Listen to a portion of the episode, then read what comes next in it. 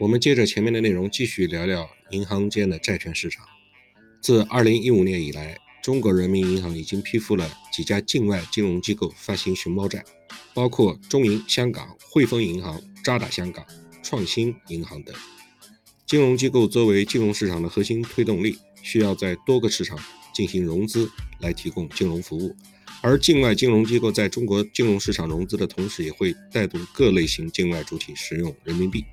因此，境外金融机构在人民币融资渠道的开放中具有非常重要的意义。当然，在外汇市场波动影响中国资本账户的背景下，如何有序合理的安排跨境资本流动，是一个需要平衡的重要因素。所以，在境外金融机构融资方面，下一阶段它要根据中国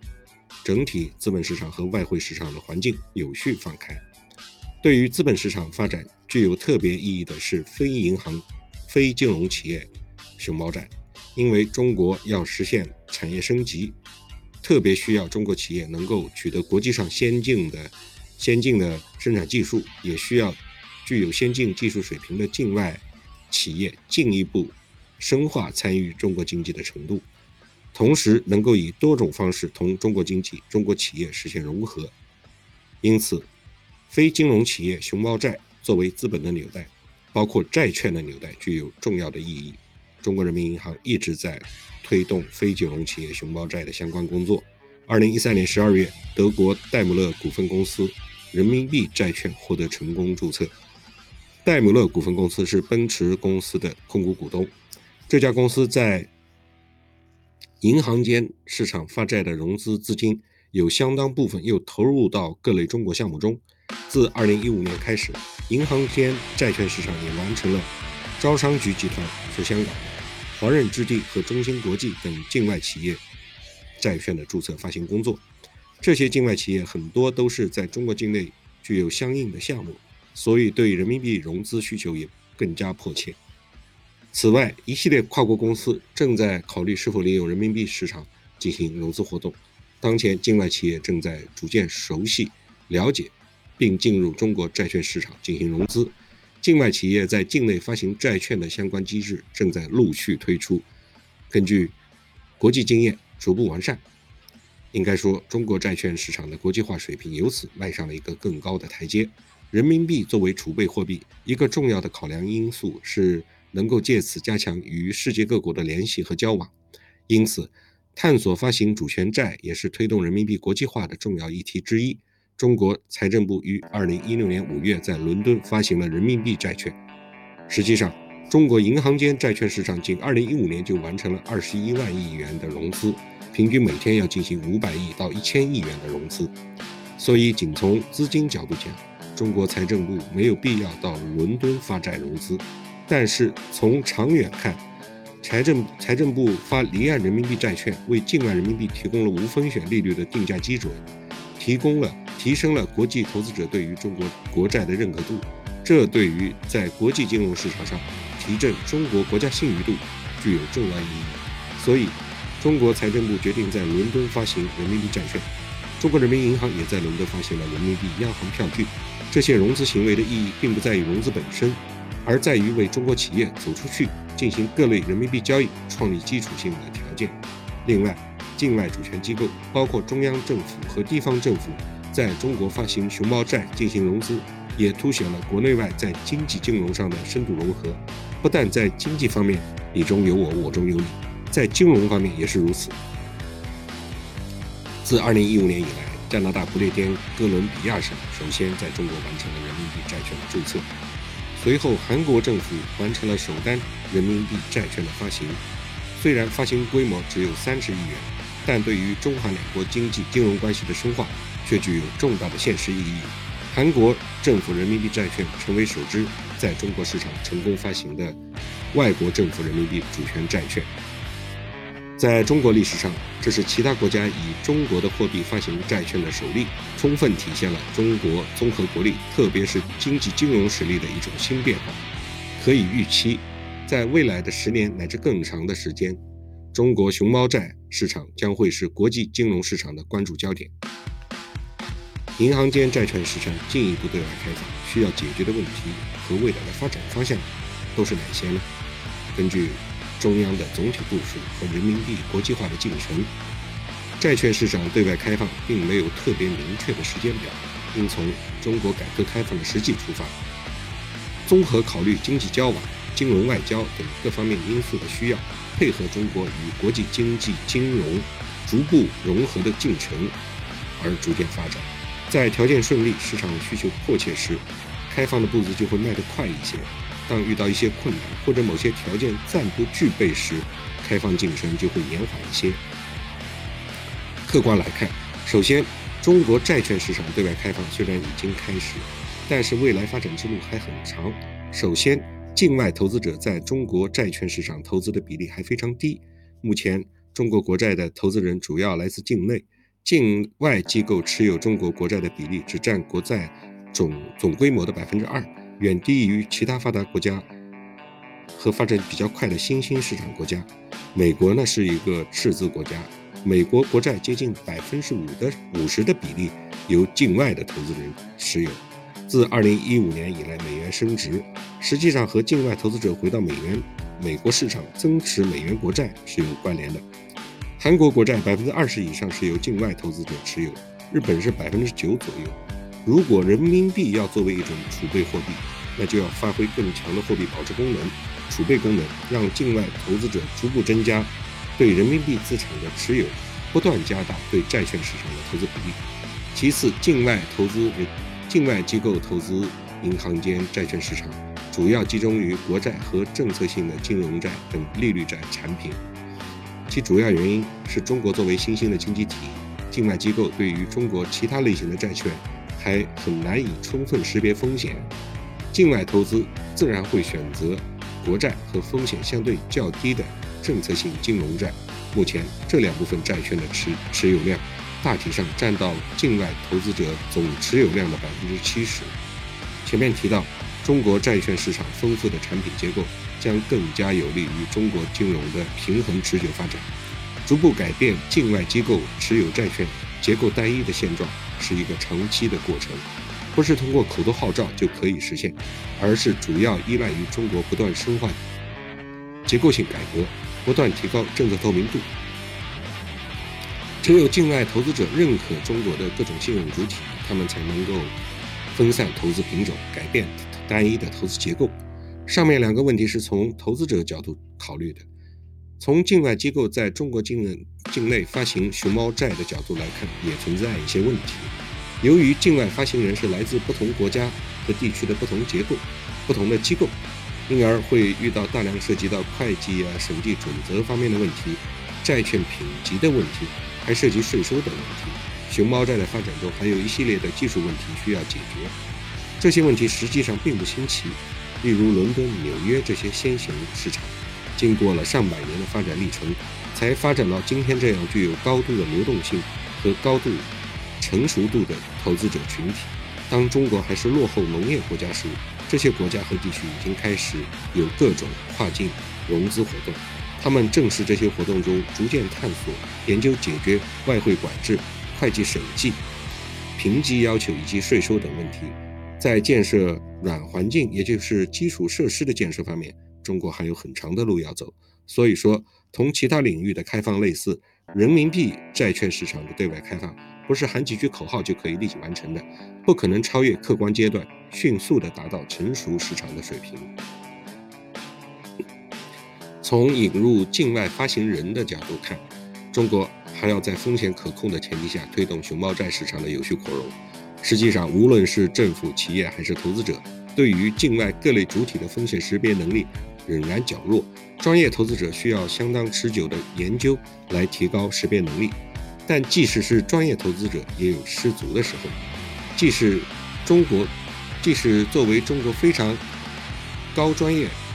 高水平的投资者，在境外主体信用方面的把握能力也是比较弱的。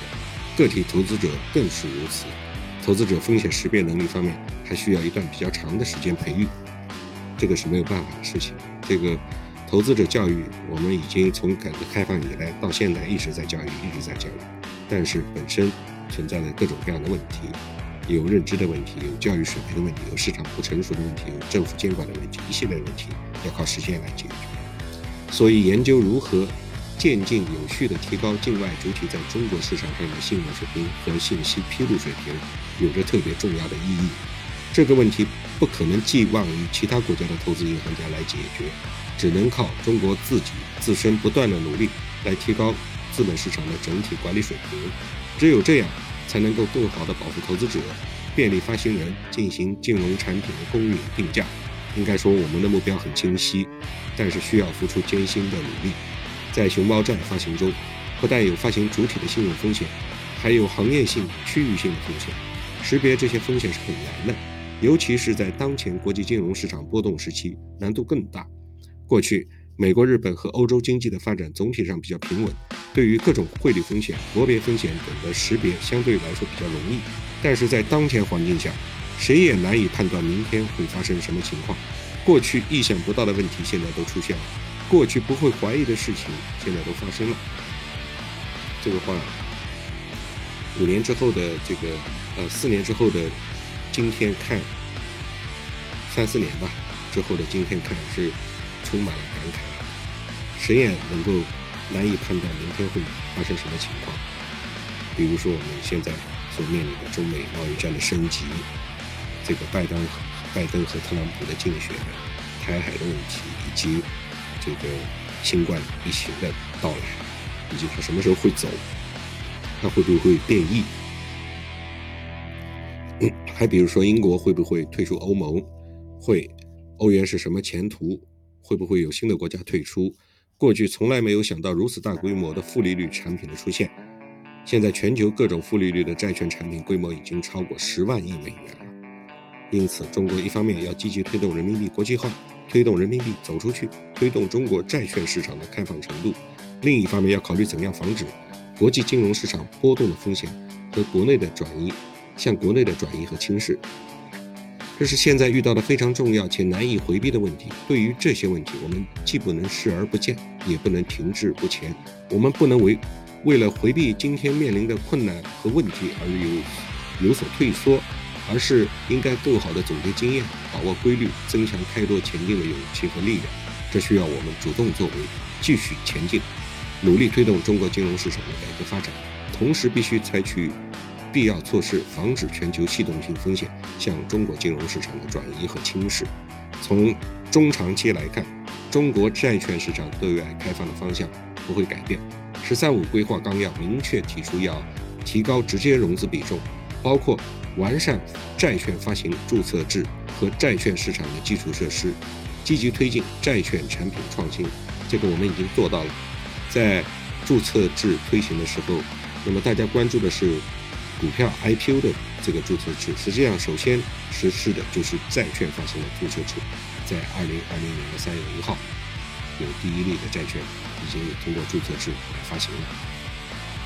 好像时间早于创业板的注册制。未来十年，中国债券市场在金融市场体系中会具有更加重要的地位，国际化和开放水平也会达到新的高度。只要我们坚持以新发展理念引领经济发展的新常态，坚定不移地把改革开放推进前行，那么中国债券市场就具备可持续健康发展的坚实基础，实现长远目标必定大有希望。虽然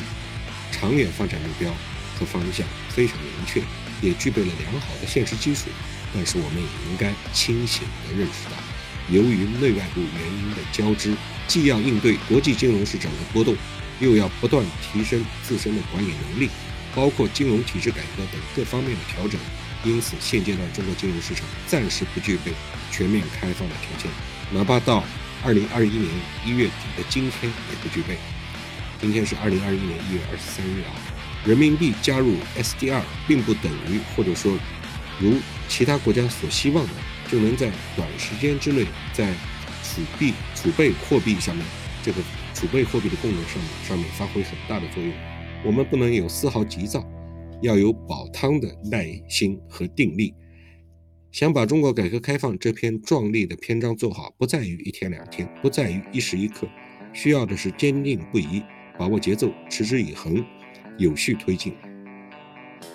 应该讲，人民币国际化不可能是一个一笔就能画成的美丽画卷，它是一幅长卷，需要我们每一个人参与每一天的细笔勾画。中国十三亿人，每个人做好一件事情，拼起来就很伟大。发展中国金融市场也需要有这样的精神，一种持之以恒、坚持不懈、滴水穿石、实事求是的精神。我相信，依赖这样的精神，中国继续扩大开放的方向不会改变。中国债券市场的对外开放将会面临更有利的政策环境，对外开放的前景将是十分美好。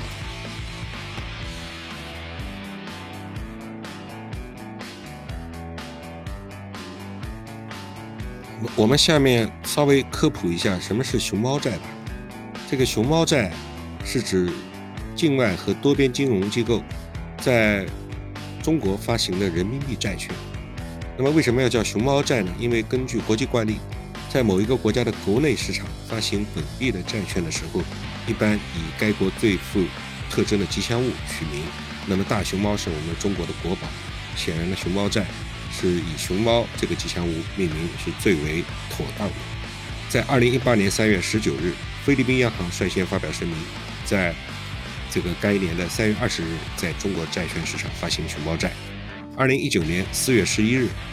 这个财政部发通知，明确境外会计事务所为熊猫债提供审计服务